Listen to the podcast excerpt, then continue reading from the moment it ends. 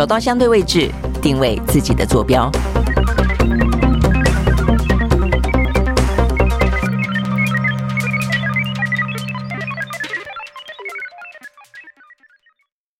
好，大家好，我是蓝轩哦，欢迎看收看今天的蓝轩看世界。那在我身边的话呢，我们今天邀请到了一位来宾哦。那如果经常听我们的蓝轩时间的话呢，会对他蛮熟悉的。他是呢淡江大学战略所的教授哦，这个黄介正老师。那呃最近的话呢，担任的是国民党。其实因为呃还特别的地方哦，这个特别邀请了这个黄老师来，还因为就是因为是在国民党你有呃这个角色的关系哦，所以呢，其实过去这段时间经常去美国嘛哦，呃你们那个抬头叫什么？国际事务部主任。是不是？国际事务部主任。OK，好，而且接下来的话呢，我相信啊，这个在二零二四年呃总统大选前的今年的暖身年啊，这个大家都要去跑美国，呃，不管是赖清德已经跑过了啦，哦，那这个柯文哲即将跑美国，那国民党会是谁？这个人呢，要不要跑美国？接下来就要这个黄继正老师要要安排了啊。那美国对于台湾的。呃，大选前的暖身，以及呢，我们今年才开春就看到了，哇，稀里哗啦一大堆哦。呃，虽然俄乌战争那边的话呢，呃，这战况持续，但是几乎所有全球的聚焦都聚焦在了啊、呃、这个台海了啊。所以我想这是为什么我们呢这个邀请到黄老师来的原因。老师早，早，各位听众观众大家早安。好，那昨天我们跟大家谈到，等于是连续两天了啦，跟大家谈到这个话题，有好几个啊，呃，交织出来的，我真的觉得需要进一步的啊，用台湾的角度去问一问，去看看这个答案啊，呃，包括了在今天我们看到，等于是美国啦，哦，这个跟日本啊，二加二，那呃，他们昨天哦开会，我看各个报纸哦都谈到了非常的多二加二，那再来的话呢是日本啊，他在前几天呃，等于是岸田啊，一方面在这边。的话呢，呃，他们跟美国二加二，二方面的话，岸田飞到了欧洲，跟呢英国的苏纳克签了一个呢相互的准入条约。那这个准入的话呢，是同意双方要派军队。我想这个部分的话呢，也是意义啊，呃，很不一样。那再来的话呢，再往前推的日本的话呢，他就在呃开春，呃，跟嗯澳洲哦，那跟英国哦，那当然也跟美国四个国家哎进行了联合军演。啊、哦，那所以呢，这个军演当中也释放出非常多的消息啦，哦，包括呢这个预算呃已经确定要增加，然后要增加更多的作战的呃什么滨海作战团，要增加地对地的呃这个飞弹，要针对地对空的飞弹等等等啊。我想我想一开始我们先从这边来聊，再聊到啊这个对台湾非常密切相关，连续讨论好几天的美国对台湾的兵推了啊。我们先讲，因为日本的角色反映出来的是跟美国有关嘛，哈。OK，所以你怎么看？基本上，日本的整个防卫政策，它是配合美国的，呃，以前我们叫西太平洋，现在叫印太的整体的战略的一环。那么，美日安保同盟本来就是美国整个亚洲战略部署的重中之重，或者是说核心。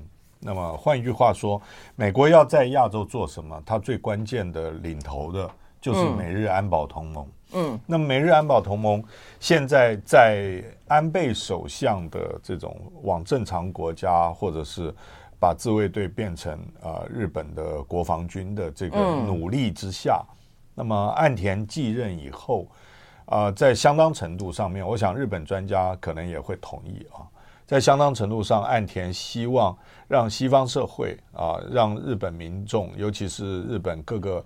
自民党里面的派系认定，就是说他不是呃，他依然非常的强硬，是非常坚定的支持美日安保同盟。那么，嗯、所以呃，并没有像当初期待，就是说从安倍换到岸田的时候，嗯嗯、呃，日中关系会有呃特别的改变。不过岸田也是有打算在今年要去见习近平了啊，但我想现在大部分的国家政经分离这样的状态是蛮清楚的嘛，嗯、对不对？希望如此。嗯嗯嗯，希望希望如此。你的意思是说中间可能未必做得到，希望这样子想未必做得到。其实美国呃，美国自己也非常清楚。嗯，那个美美国也想政经分离呀、啊。呃，美国自己也很清楚，嗯，呃，过去可能从川普时代，大家希望就是说选边站，嗯，可是现在看起来，从呃表象上乌克兰战争开打以后，西方团结一致支持乌克兰，嗯嗯。嗯、可是我们可以发觉，包括能源、包括经济、包括现在大家面对的可能走向萧条，嗯。的这些挑战以后，从德国的总理对对对，到到北京，嗯，然后。这个在 G 二零的时候，几乎习近平所有的重要国家领袖都跟习近平有双边会。那么，所以呃，基本上呃，兰萱讲没有错，好像是政经把它分开，嗯、是吗？啊，所以我想这个走向是这样没错。但是政的部分的话呢，呃，我想二零二三我们要关注的的原因在于说，似乎政跟军。呃，越来越明显。你说政的话呢，还算是外交手段，拼命放话哦。然后有一些呢，呃，活动啊、事件啦，一些场域当中的合纵连横。但是我觉得今年二零二三，让大家觉得开始就是一开春就有点点，不至于到不祥啦，但是呢，就是会让他有点点不安的，就是说呢。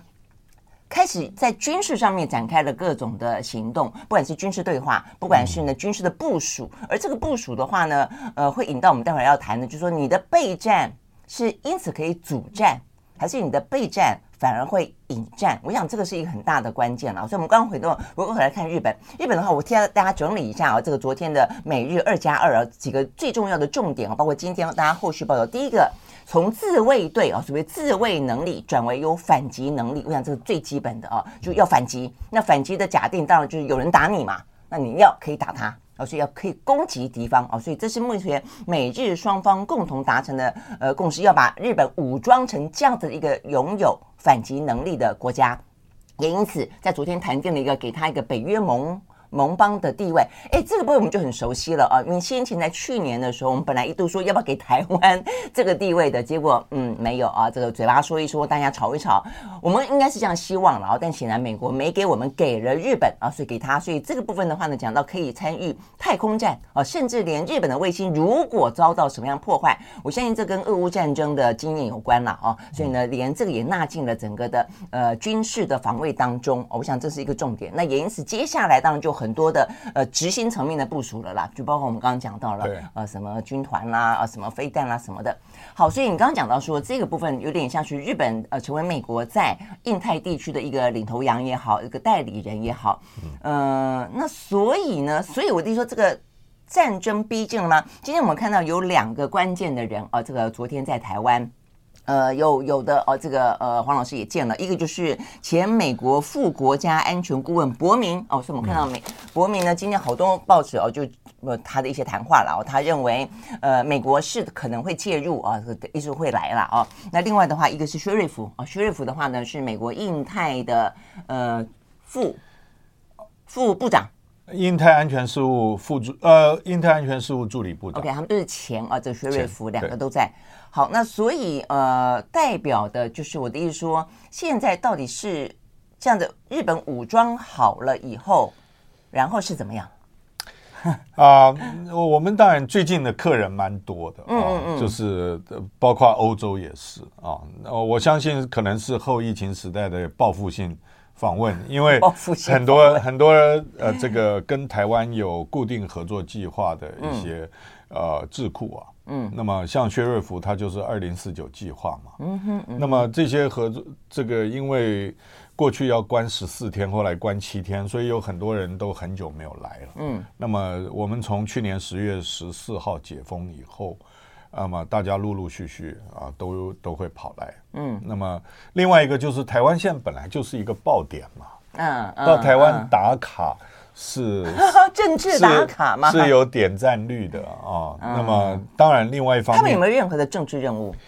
他们的身份有没有任何的？其实很多美国的现任官员背后都有一些，除了智库的身份之外，都有一些任务嘛。啊，我觉得应该是个人的政治的判断啊，个人。比如说，他未来可能还会想要回美国政府，现在刚好在民间。利用民间这个不敏感的身份，嗯、因为他们不管是不是民间，到台湾来都可以见到，呃，台湾的政府人员或者主要政党的人士。嗯嗯嗯、那么，其实这两位都啊，我自己也都有接触嘛。嗯嗯嗯。呃，那他们另外一个就是九合一选后，嗯，台湾政治情势的变化，他们要做一个估算。嗯。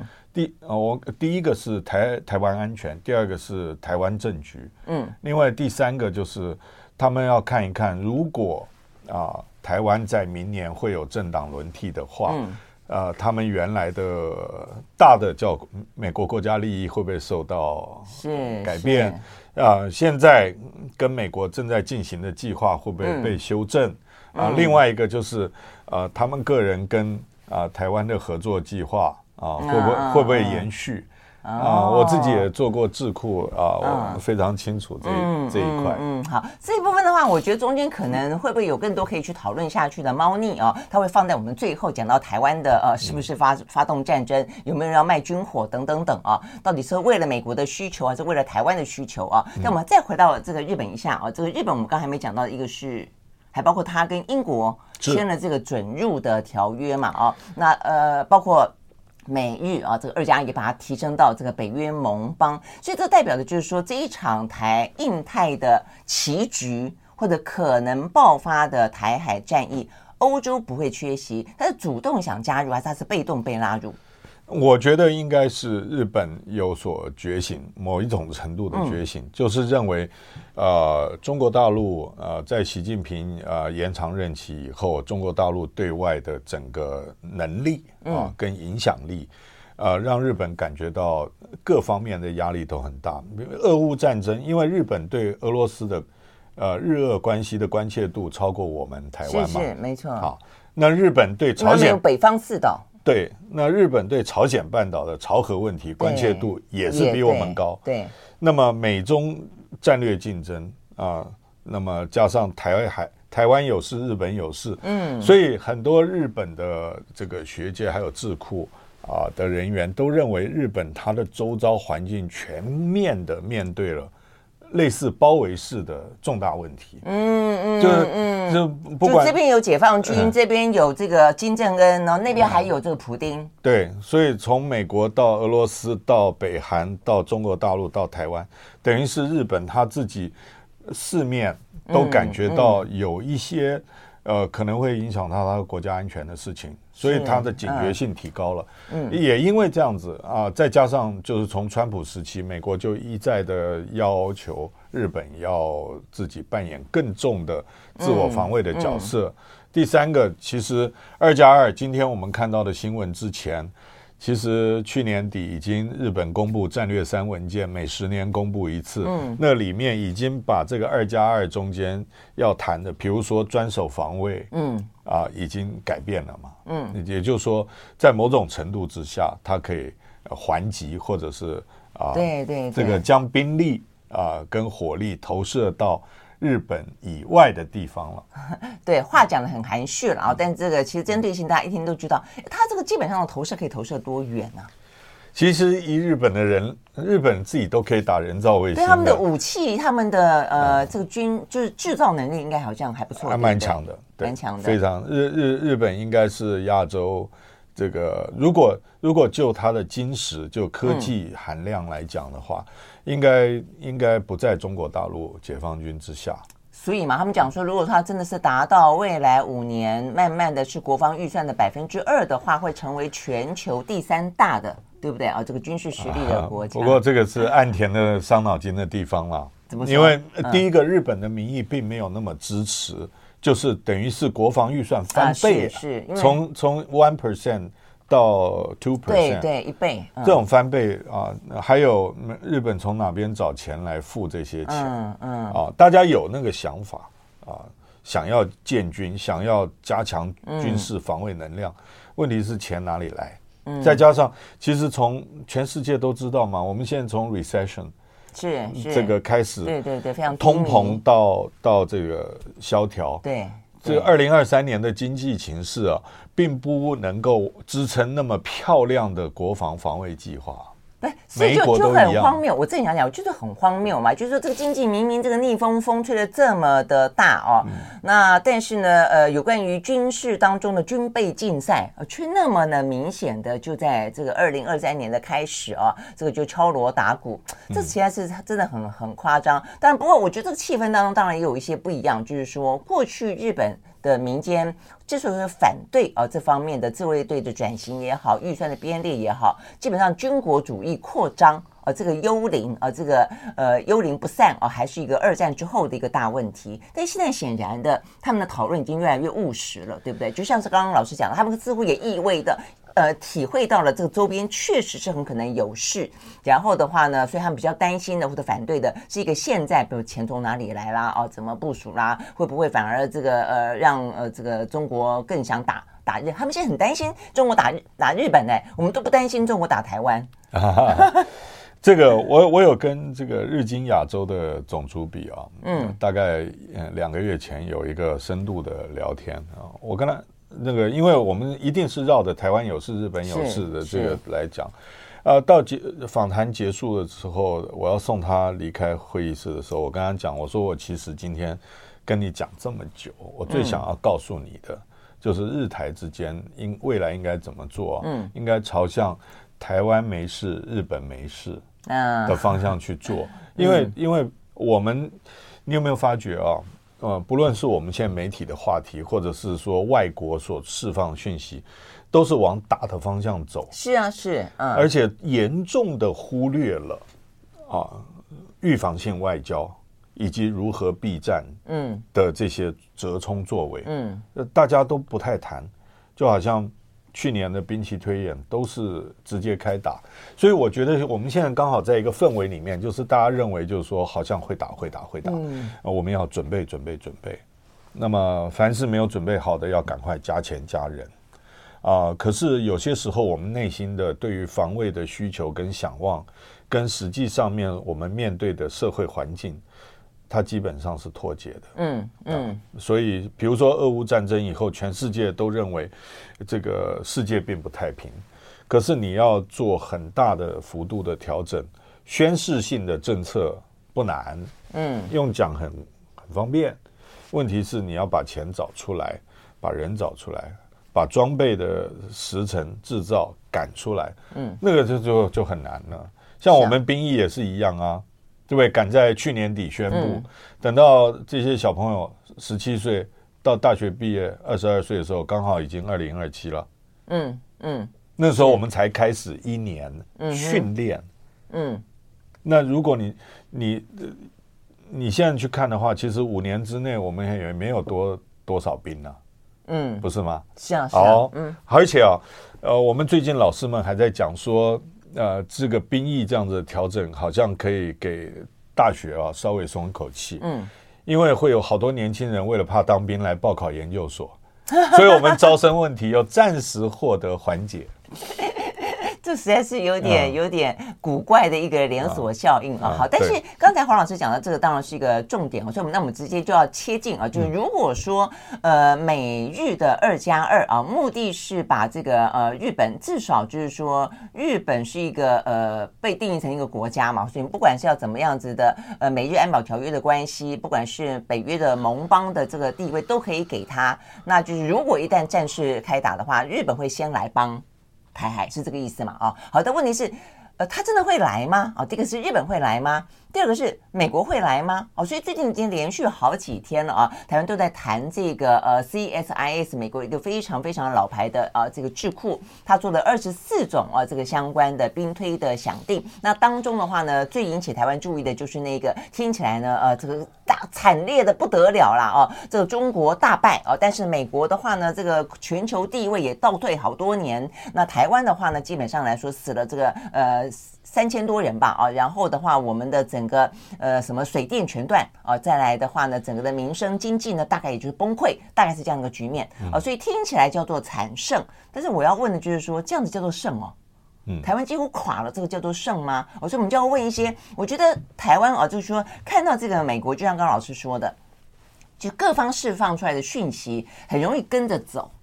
都会忘记跳出来问我们自己属于台湾的问题。比方说，我在很好奇，他那个想定是说呢，打了三个礼拜，嗯，那美军来哦，所以美军他就啊什么军舰啊，这个呃这个战机啦，呃这个损失也还不少，那等等。但我我的疑问是，美军真的会来吗？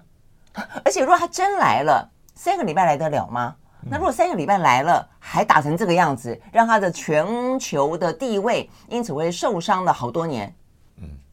这个做出来之后，他以后会来吗？嗯，分几点讲哦。嗯，在安全范围之内，嗯，就是说，因为我我跟美方互动很多，我怕不小心说溜嘴啊。我就是希望你不小心说溜嘴。美美国基本上对于整个中国大陆的军事扩张啊，已经认知很久了。嗯，所以他在整个印太司令部的兵力部署上面都有很多的调整。大家看到我们最近两三年有没有这个什么中共军机啊，又是呃入侵或切入我们的这个防空识别区？嗯，有有有，而且这一次不是也是全线吗？五十七架战机。那过中线当然是对台湾是有针对性，但是走台湾西南的这个这个走法，其实也是中国人民解放军对应美军的更多的在我们周周边的活动。嗯。所以西南是一个情报区就是了。西南应该这样讲啊，我我就观众听众朋友，我们现在不不不上这个课，就是非常基本的科普啊。啊，因为台湾的北边呢，呃，跟日本西南诸岛非常的接近。啊，我们那个其实肉眼都看得到与那国岛，嗯，所以所以呃，又加上美日安保同盟，所以台湾的北边它的压力没有那么大，嗯，因为有日本罩着是这样，而且而且那解放军要出宫古海峡，这些全部都掌握在美日啊合作，包括台湾一部分，所以我们完全有掌握。可是我们的南边有一个比较弱的小朋友啊，嗯，叫做菲律宾啊。那美菲的军事合作，那跟美日安保同盟那个不可同日而语。虽然都有军事的的这种条约啊，所以所以变成啊，中国大陆要出大洋，嗯啊，不是走穿过第一岛链。这穿第一岛链呢，最简单不一个就是宫古，一个就巴士海峡。他最近也常走宫古啊。对，常走那个那些其实啊，不是为了打仗。啊，他告诉你说我可以走，对，而且熟悉战场环境等等等等，嗯嗯、啊，还有练新兵，嗯，练年轻的军官。嗯、那个南部的话，对抗的比较多。其实，嗯、其实不，哦，那个中共他们走的那些位置，跟主要跟美国是对局，嗯啊，嗯啊，不是不是完全第一要想到怎么弄台湾的，嗯嗯嗯。所以，OK，照你这样讲讲，就是说，如果一旦要有行动的话，其实南边比较可能是一个破口。对，问题就是我们所有的能源运输，海上能源运输都是从那边进来。是，嗯，所以，所以当中国大陆有某种程度的部分的拦拦截，我们其实不是用拦截是概念，我们用的叫 quarantine，就是检疫啊。我们最近不是有有隔隔绝，海上的检疫其实就是就是就是有一点。呃，局部封锁的味道，嗯、就是说，它针对某一些船不让你过。对对对，这就是我们待会儿要问的第二个问题哦，就是说他需要打吗？不过我们现在回到美军，对美军到底就是他们这个兵推说会来嘛？啊，这个伯明在台湾，他也说，呃，美国有介入台海战争的军事计划。哎，这个讲的就是还不只是会来哦，是有计划的哦。那好，那这是一个什么样的计划？那真的会来吗？啊。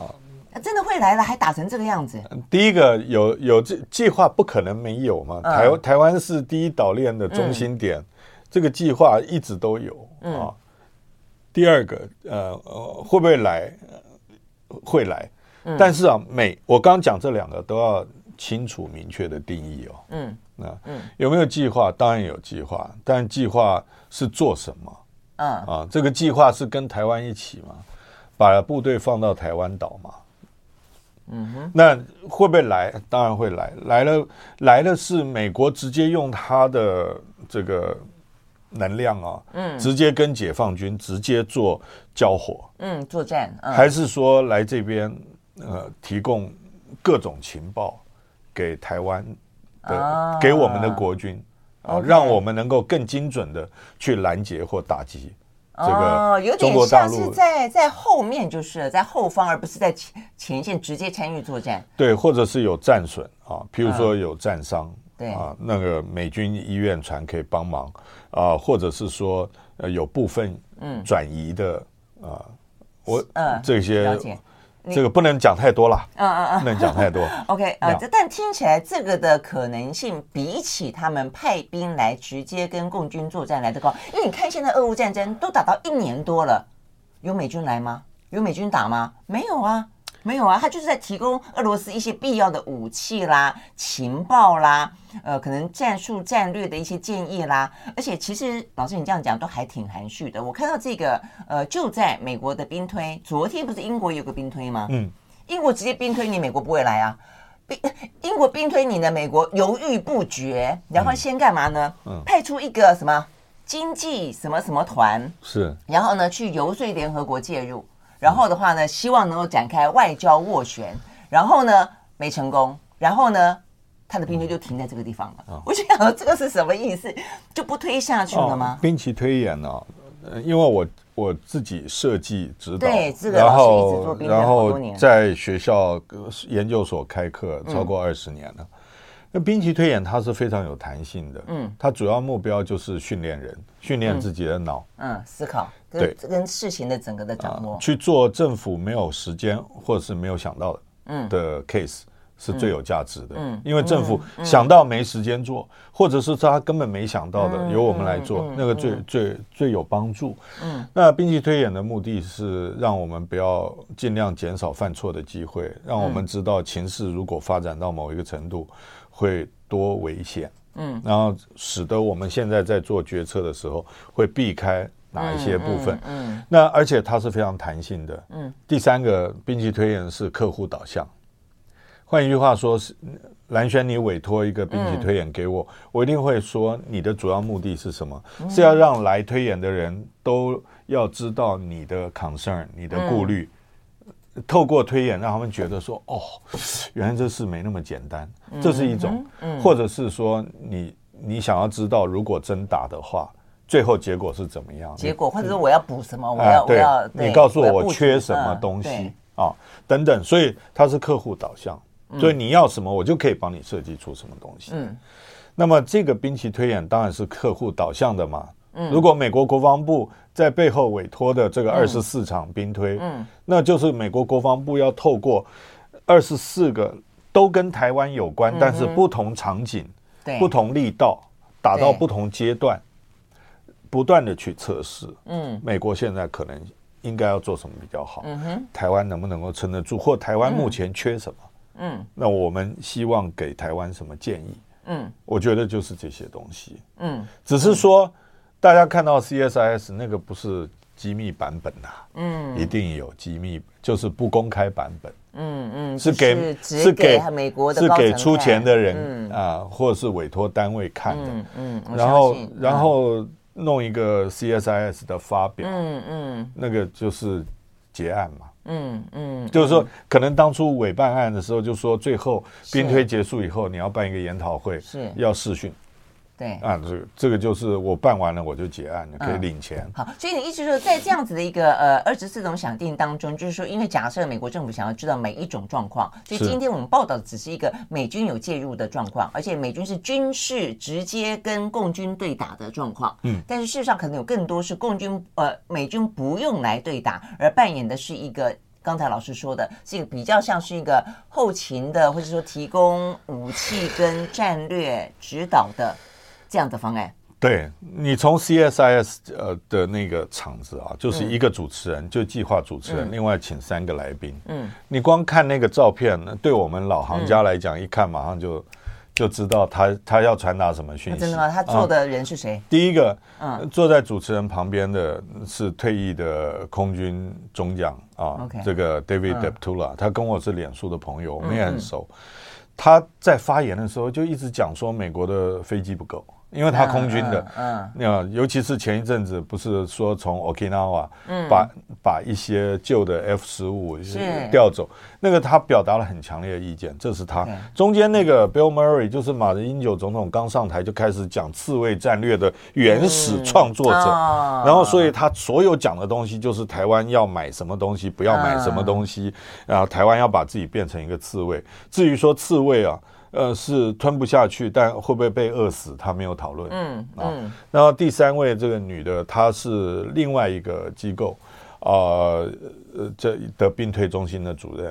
啊、那么她自己也在乔治城教，啊、所以她讲的就比较是说并且推演可以帮助我们了解什么，嗯、比较像教授在讲、啊、在讲话里面真正的猫腻是。嗯里面没有没里面这坐在台上四个人没有一个人是中国事务专家，嗯，也没有一个人会讲中国语中文，嗯嗯。那换一句话说，我坐在那边一看这个名单，那其实不用看啊，他事前就有公告。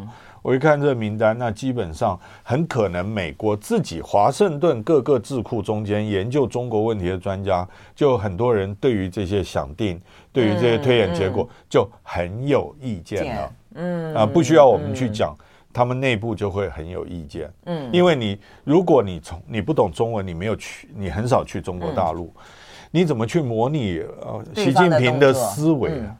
你怎么去？你解放军你认识几个？嗯，对不对？你你怎么去揣摩他会怎么做？所以有些时候呃，在冷战时候，冷战后期就发生这个问题了。嗯，OK，好，所以这就已经连到我们的第二个问题了。就第一个问题，我们问的是美军是不是真的会来，怎么个来法？嗯，第二个我们就要问说，共军会来吗？共军怎么个来法？在这样的一个呃大家呃热烈讨论的兵推里面，共军是打我们的啊，这打到连两栖部队呢都被打得稀里哗啦的啊，所以说呃整个的这一次这个呃响定当中呢，他的海军几乎全部被被歼灭。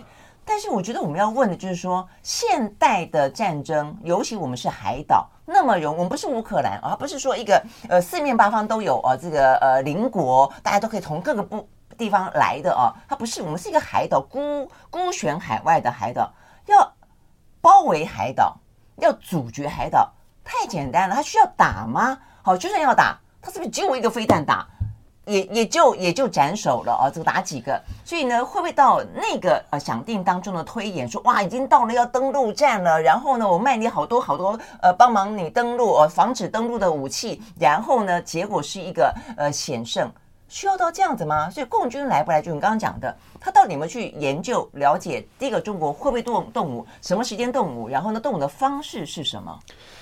对了，大家我们自己的国防白皮书也写了很多，什么导弹攻击啊，支支电打击啦，然后接的就是空优嘛，呃，这个然后就是登陆。嗯，我们自己是制空制海反登陆，这个已经呃汉光演习三十八年了啊。呃，汉光演习三十八年，三十八次，我们的整个推演都没有美军来帮忙哦。嗯，都是我们自己要怎么防。那个，嗯，登陆作战哦，我不打广告了。登陆作战啊，如果如果说我们的海滩哦，嗯，我们海滩只有这么短，嗯，就是海从海上上来，嗯，然后登陆抢滩上来只有这么短，嗯，我上来的部队的正面呢就不够了，嗯。哼。如果说像诺曼底一样，海滩这么长，我整个这样上来，嗯，包括甲车，包括运输吉普车，然后炮车、自走炮。可以上来的话，它就可以有相当规模的部队。嗯、台湾现在西海岸，从渔温啊到鸡爪石啊，到到这种啊很多滨海公路的建设，嗯嗯、所以消波块这些，所以它已经就是说能够冲上来的位置不多了。哦，OK，就是说，就算他登陆成功，全部空优，然后我们坐在海边看他上来，他上来以后也要左右转。嗯，因为他进不来了，就没有没有没有地方走，嗯，所以他必须要左向左转向右转，所以他的兵力你说要超过好好几个营啊，同时发起攻击，那个相当的难。我相信中共中央军委也知道，所以就不会是用这个战术，就是哎，对，那所以呃，中国大陆讲的远战速胜，呃，首战决胜这八个字要做到的话，那开始的话当然是斩首了。比较比较可能性比较高。嗯、如果真要的话，嗯、如果真要的话，就是或者是把我们所有的通联啊、呃、电力全部打掉。所以这还是大家讨论最多的嘛，就是他先做一个经济上的、民生上的封锁。实际上，你看这个俄乌战争打到后面，它基本上也是摧毁你的民生设施嘛。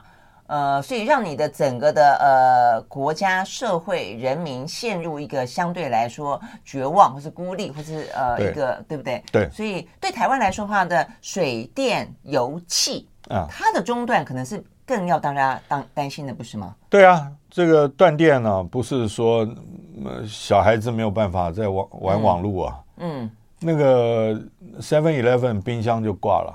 里面东西就坏掉，嗯，更更恐怖的是医院的病人怎么办？维生系统啊，或者一些卫生系统断电。我们虽然医呃，我们所有医院还有豪宅这些大厦都有自己的那个系统，但是因为呃安全的问题，我们的存量都不会超过七十二小时。嗯，大部分四十八小时存的柴油就烧完了。嗯，烧完就也是断电。嗯，断电以后你油从哪里来？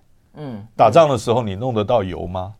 啊，所以我们经常讲说社会韧性啊，不是喊口号啊，说我们有坚强的意志。嗯、我们如果啊明呃就今年呢、啊，如果我们的这个空袭的这个就是叫做万安演习啊，嗯，不是只有人车规避，如果我们把那个加油站关掉一半。从国营事业比较好做了，试试看试试看，就是说有一半的加油站不准加油，你要开更远的地方，嗯，才能加油，让大家体会一下，嗯，就说万一真有战争的话，我可能不是家家门口就找到那个家门口加油站已经没油了，嗯，啊，从这一些让民众有所感，嗯，然后事前要跟民众沟通，嗯，说我们会在某一个时间做这些事。情。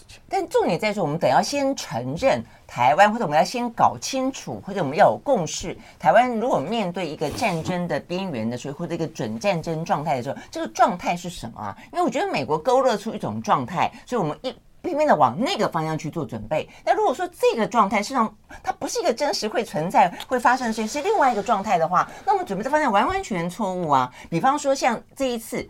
大家看完这个 CSIS 的兵推，那包括美美方哦，在跟日本谈的时候也是这样讲啊，就是说你得要向他们的分析，台湾是一个岛国，也因此不像乌克兰，所以所有的武器都必须要在战争发生之前通通到位。好，所以这是他为什么讲到这么的迫切，呃，觉得要给台湾那么多的融资啦，甚至有考虑说要给我们免费的军援啦，都是说要先做好准备啊，否则这个战争一开打，东西就进不来了。好，那如果从这个角度去想它的话，而我们认为真实会发生的是水电油气的断的话，那么是不是应该在战争发生之前，我们要先储备，嗯，水电油气，对，是不是？我觉得这才是一个可能正确的。就算你觉得美军会来好了，那两种可能嘛，而且更更何况，大部分的军事专家都认为，现代战争当中对中国来说，他如果够聪明的话，减少自己国力的损耗的话，用这种方式，我们刚刚描述的这种方式。经济封锁，或者说一些围堵的方式，会更容易达到目标的话，那我们怎么不往这边准备呢？那我们的准备在哪里呢？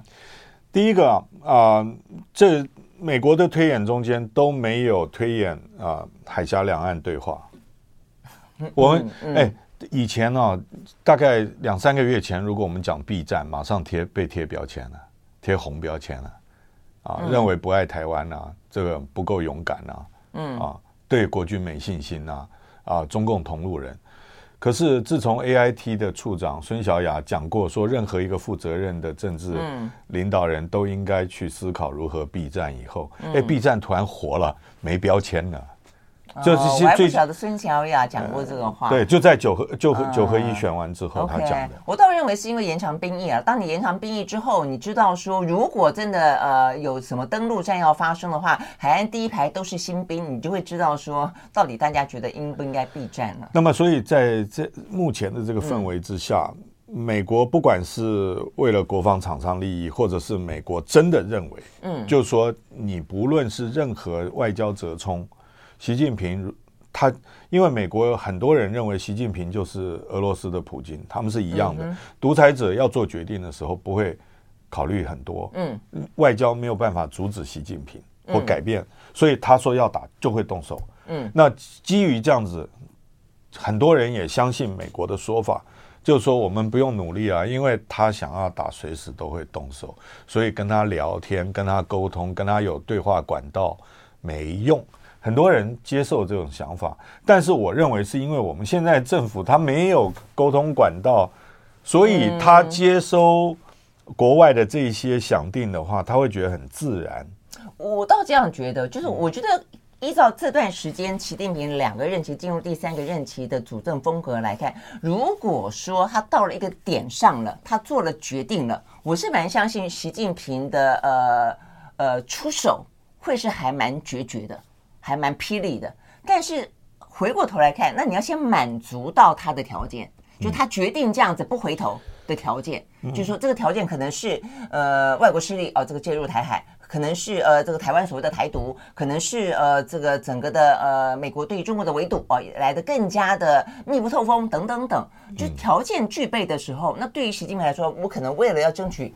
第四任期，我觉得很可能摆在眼前是这样，所以他必须要有一些作为啊，很强势的。但是如果说这些条件不吻合的时候，基本上他也没有得要出手的道理。而且如果他真要出手，他就得要付出更大的政治代价，而且不止他个人，整个中国可能都要付出代价。对，对不对？对，二零这次有没有我们看到 CSIS 推演？嗯、他说的是场景是二零二六。对，我觉得已经，我觉得已经有修正了，因为我。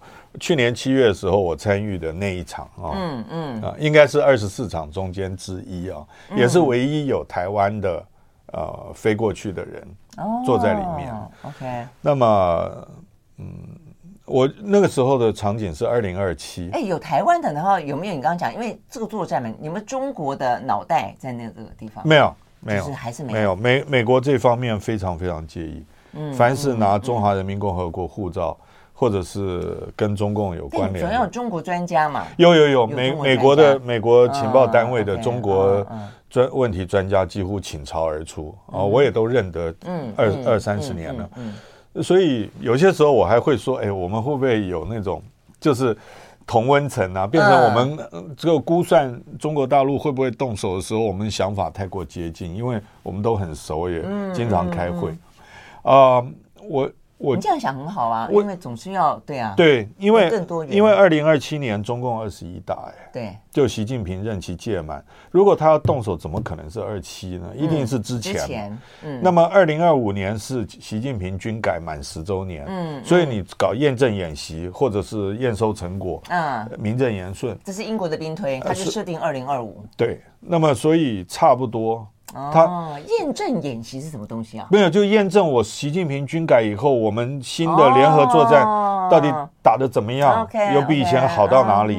啊，这些，然后各军种在这个大比武嘛，或者是东部，我自己编的想定是东部战区跟南部战区同步，嗯，然后看哪一个战区打得比较好。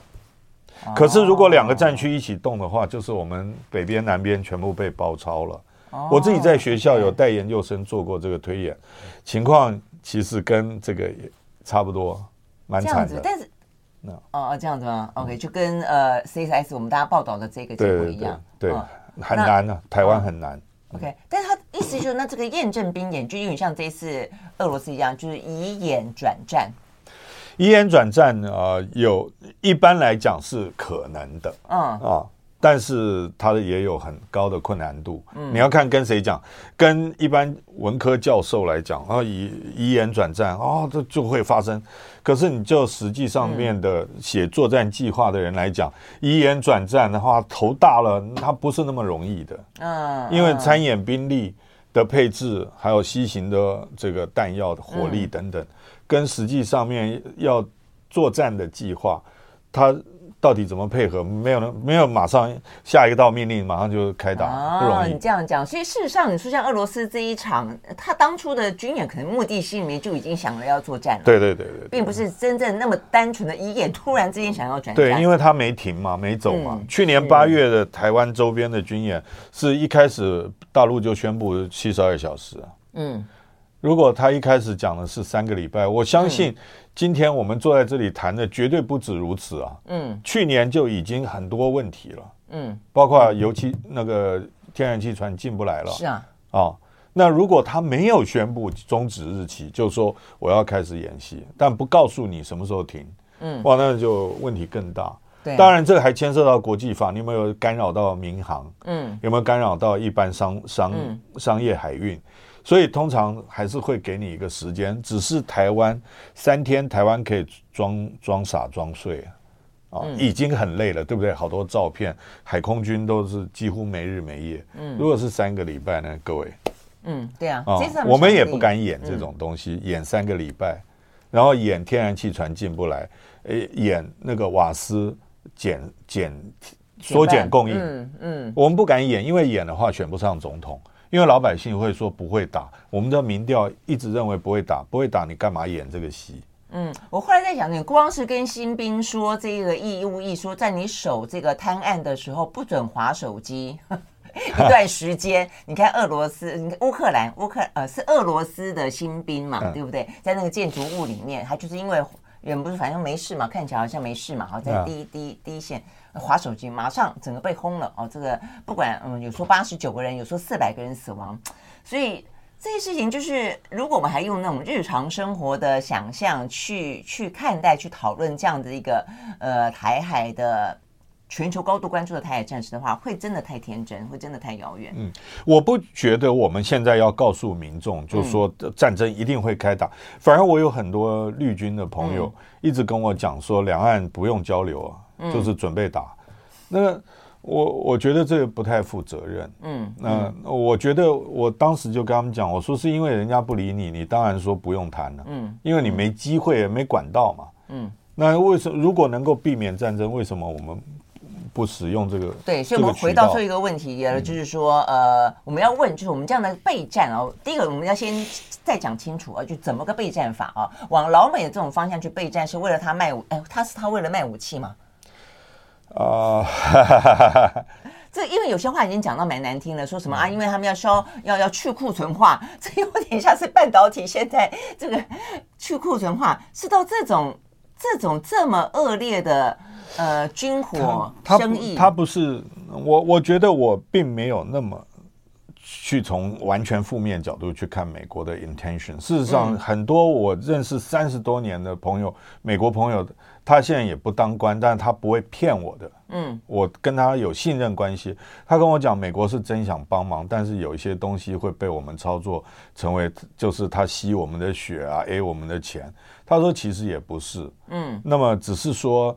呃，大家的沟通，或者是美国，美国他自己不会，政府不会出来说，我这个是。基本构想是什么？嗯、那我们的国、嗯、国军又不太开记者会，嗯、跟民众沟通，嗯、所以就变成呃评论员自己去讲。哦，好，因为虽然老师有一个会议蛮重要的要先走，但我还是要忍不住，既然讲了这，我要问一个问题。但如果是这个样子的话，你认为他还是他的呃 intention 未必那么的那么的呃生意导向的话，那我们真的要问呢、啊，就是说刺针飞弹跟布雷车等等等，那真的是登陆了？而且是巷战了才会需要嘛啊？那如果说我们刚刚讲到，对于台湾作战来看，其实基本上这种方式是不太可能或者不划算的一个方法的话，那我们买这个干嘛呢？蓝轩，你应该加入我们国安团队啊！如果我们国安团队有没有跟邀请我？有我们国安团队有没有把刚刚蓝轩讲的事情跟美国做过事实面对面非常严肃的走一遍沟通？嗯还是说我们去跟美国人，美国人说什么我们都说好，OK？对啊，这这就是我们到底有没有拒绝的？我我们有没有把台湾优先、嗯、台湾核心价值、台湾希望战火不要嗯上本土的这个基本构想来跟美国人说，你给我什么样能力，或我要建构什么样能力，尽量让他不上来本土。你不要一开始就假设，嗯，就是说我海空军全挂，嗯，大家打巷战。我说这样子，我作为一个民选政府，我没有办法对人民呢，嗯，去做宣讲。我我你有做这个吗？有有没有做？如果说你没有能力，对不起啊，换蓝萱。对啊，所以我们就要问说，到底备战是如他们所说的可以阻止战争啊？也这个也不只是这国民说，备战前蔡英文也这样的说，备战可以可以，但是那是 deterrence，那只是吓阻，但是你没有对话，嗯，你可以。备战你可以吓阻战争，但是你少了对话就不能预防战争。预防战争不是更好吗？各位年轻朋友。嗯，OK，好，今天非常谢谢呃黄介登老师到我们的现场来啊，谈有关于这段时间啊，真的是二零二三年一开始啊，就这么多的一些事情，如果那么多的事情可以让我们拨开迷雾啦，看清楚哦、啊，台湾的处境以及看清楚这些好朋友们啊，他们正在帮的时候，他们背后的一些想法跟中间的可能的一些呃，或许对，或许不对啊，有些地方必须要被修正的地方，对台湾来讲也未必不会是一件好事啊。OK，好，非常谢谢老师，谢谢嗯，拜拜。OK，好，谢谢谢谢，很好。Alright，十点整。OK，好。加烂加烂，对不对？对对对对对。其实我你缺你加烂，就表示你还可能会找我。会会会。你别这样说，老师，我之前也是萱姐的制作，我我我消失就是中间是收手这样子，我其实是回来。几年前。几年前也是我跟你联络啊，所以我们是有赖的。我们真的是几年前查证一下，有啊，我有你的赖，可是而且我都用赖打给。